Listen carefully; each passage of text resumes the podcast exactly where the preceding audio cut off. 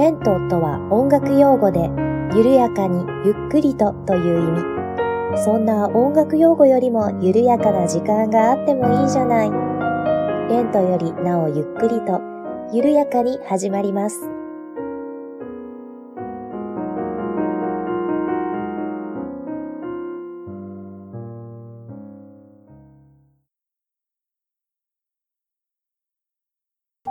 こんにちは、八部九夫です。本日より、このレントよりなおゆっくりとというポッドキャスト番組を配信させていただきます。どうぞよろしくお願いいたします。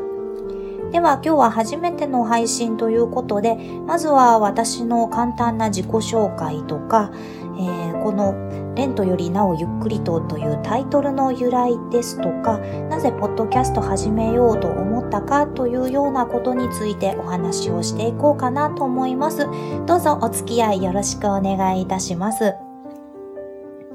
ではまず私のことについてお話をさせていただきたいと思います。改めまして、八部九夫と申します。どうぞよろしくお願いいたします。え、なぜ八部九夫と名乗らせていただいているかという名前の由来についてお話をしていきたいと思います。え八部九夫というのはあの音楽記号の一つでして半拍分の給付の名前です。私小さい時からそれこそ23歳ぐらいの物心がついた頃からずっとピアノをやっておりまして、え小さい時はそれなりにうまかったのでコンクールに出て表彰状をいただいたりということをしてまして結構両親があの喜んで英才教育を受けさせてくれたりとかしていたんですけれども、大学に入りまして一応大学も音楽学部のある大学をピアノ科で入ったんですけれども在学中にいわゆる挫折というものを経験しまして、えー、卒業後は特にこう自分でピアノを演奏してお金をいただいたりとか、えー、人様にピアノを教えてお月謝をいただいたりというようなことはしておりません。ですが、ピアノを弾くのは嫌いではないですし、えーまあ、昔からの相棒でもあったので何か音楽に関わっていたいなという気持ちはありまして、えー、名前を八部九夫とさせていただいております。一応理由は他にもあるんですけれどもまずはこの一つとさせていただきたいと思います。ちなみにですね、今もピアノは好きかって結構弾いておりまして、あの、大学まではずっとクラシックばっかりやっていたので、ちょっとジャズなんかも勉強してみたり、えちょっと前までジャズバンドを組んでいたり、えー、していました。そしてこの番組もですね、あの音楽は私がピアノを弾いて録音したものを使っています。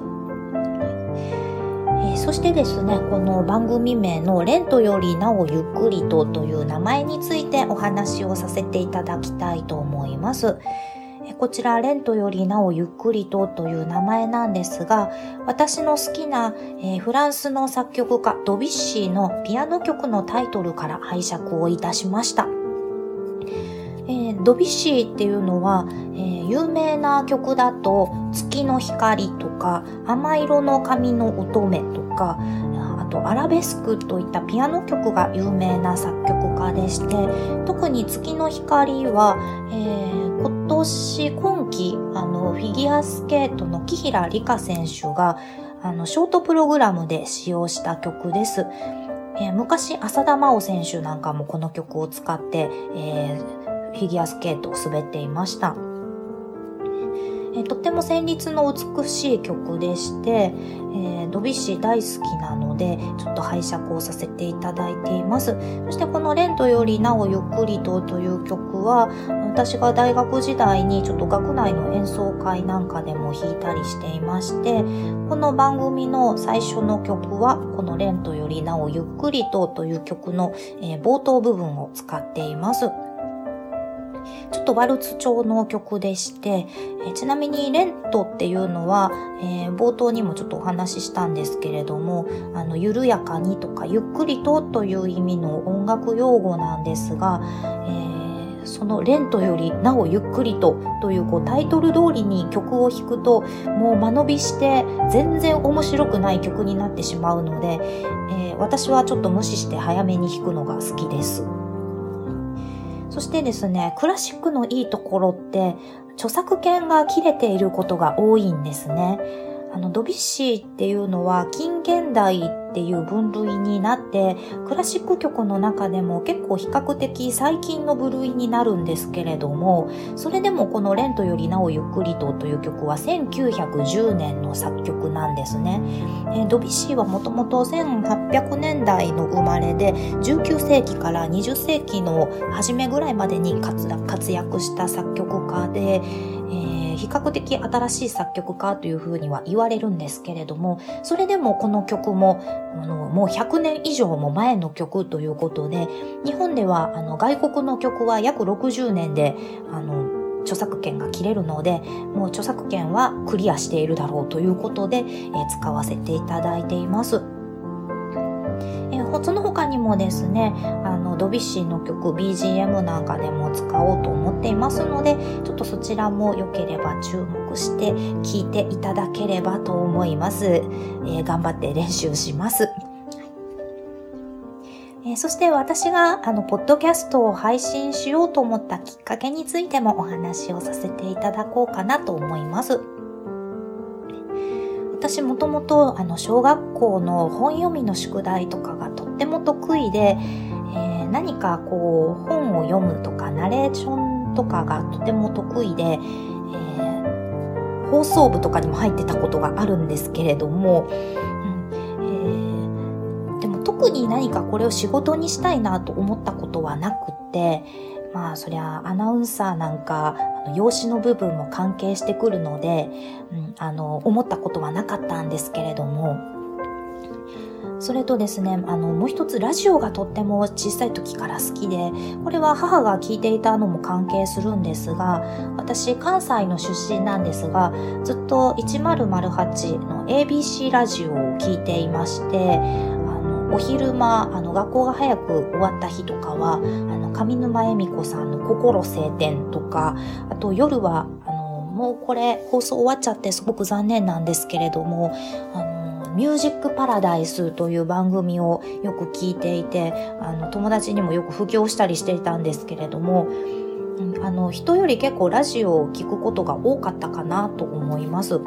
そしてですね、まあラジオって顔が出ないし、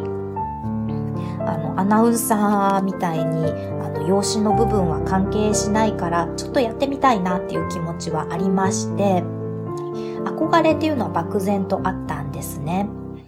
そしてまあ、ふとしたことから、ポッドキャストをよく聞くようになりまして、これってもしかしたら自分で配信すれば、あの、憧れのラジオパーソナリティみたいなことがちょっとできるんじゃないかなと思いまして、挑戦してみたという次第です。まあですが、こう、一人で喋るのってなかなか難しいので、こう、思ったようにいかなくて結構苦戦しています。はい。ね、もうちょっと喋れるかなと思ったんですけれどもなかなか難しい部分があります。ね。あの、先ほどジャズバンド組んでたことがあるってちょっとちらっと言ったと思うんですけども、結構 MC なんかやって人前でペラペラ喋ってたはずなのに、ね、いざとなればなかなか言葉が出てこないという、えー、困難に今直面しております。まあそんなこんななんですけれども、また今からあの定期的に配信していければなと思っておりますので、どうぞよろしくお願いいたします。えー、この番組ではですね、あの、私の日常を思ったこととか、あと、私、あの、趣味で御朱印を集めるのが好きなので、よく神社とかお寺とかにお出かけしていくので、その神社とかお寺の、あの、お話なんかもしていけたらなと思っていますので、またこれからもどうぞよろしくお願いいたします。